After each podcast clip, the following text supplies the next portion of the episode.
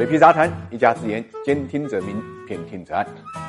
没有最烂，只有更烂。A 股市场上啊，真是奇形怪状，各种妖孽鬼怪呢是层出不穷，不断的在拷问着投资者的底线和承受力。这一次的主角呢是东方金玉跟中国蓝田。中国蓝田大家是不是觉得非常熟悉？也就是原来蓝田股份的母公司。蓝田股份在十六年前呢，因为造假呢已经退市了。揭露这个蓝田股份造假的当事人就叫刘树卫，他一篇六百来字的一个提醒文章，导致呢蓝田呢作假的骗局呢败露，各大银行呢停止了给蓝田的一个贷款。蓝天作假做到什么份上呢？蓝天股份当时呢号称在洪泽湖啊养鸭子，那么两台鸭子的产出可以抵得上呢一台呢长虹电视机，这个数字当然是经不起推敲的，因为它作假的很大的一个成分呢，就号称自己的投资呢都是投在水下的资产。蓝天股份因为这个事情败露之后呢，退市了。法定代表徐兆玉也是被判了两年刑，后来呢又被判了三年的徒刑。总之是一个两次被判刑的这么一个人物。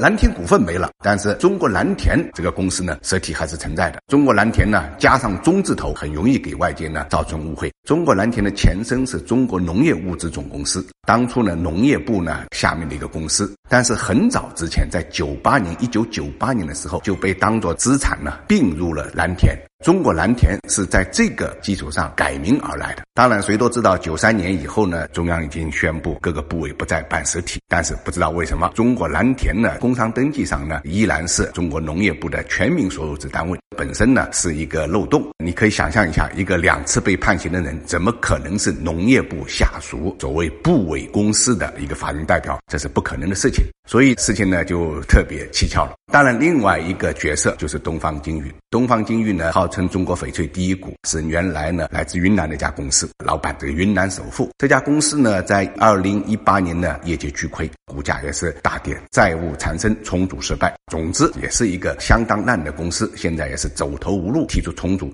但是重组的对象居然是中国蓝田，这是让人呢怎么也想不到的。正应了那句话：见过无耻的，但是没有见过这么无耻的。中国蓝田莫非要借东方金玉借尸还魂吗？这个事情呢，当然会有人管。那么上交所呢，就发了一个问询函，要求他们说明曲兆玉跟这个中国蓝田，包括中国蓝田跟蓝田股份究竟是个什么关系。其实我想上交所是明知故问，但是呢，又不得不问。一问呢，当然事情就很清楚了。这种重组呢，真的就是一个闹剧。问题是 A 股市场上这种闹剧居然能够公告，这也是让人呢哑口无言。我想，怎么会让东方金玉跟中国蓝田的当事人有这种想法，居然还能一本正经公告，居然还能提出议案，真是荒唐至极，是这么多年未见之怪现象。可见，中国股市在有些人的心目中，真的就是一个冒险家的乐园了。岂止是一个冒险家的乐园，根本就是提款机，或者呢，